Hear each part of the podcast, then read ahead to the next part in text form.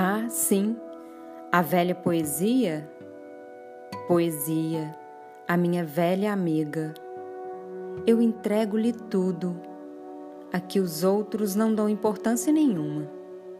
A saber, o silêncio dos velhos corredores, uma esquina, uma lua, porque há muitas, muitas luas. O primeiro olhar daquela primeira namorada que ainda ilumina, ó alma.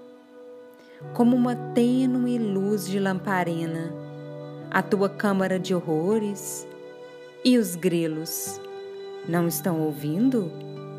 Lá fora, os grilos. Sim, os grilos. Os grilos são os poetas mortos.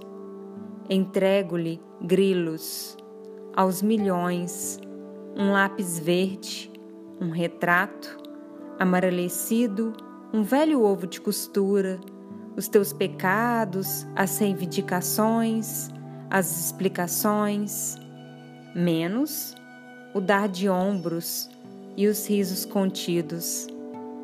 Mas todas as lágrimas que o orgulho estancou na fonte, as explosões de cólera, o ranger de dentes, as alegrias agudas, até o grito, a dança dos ossos.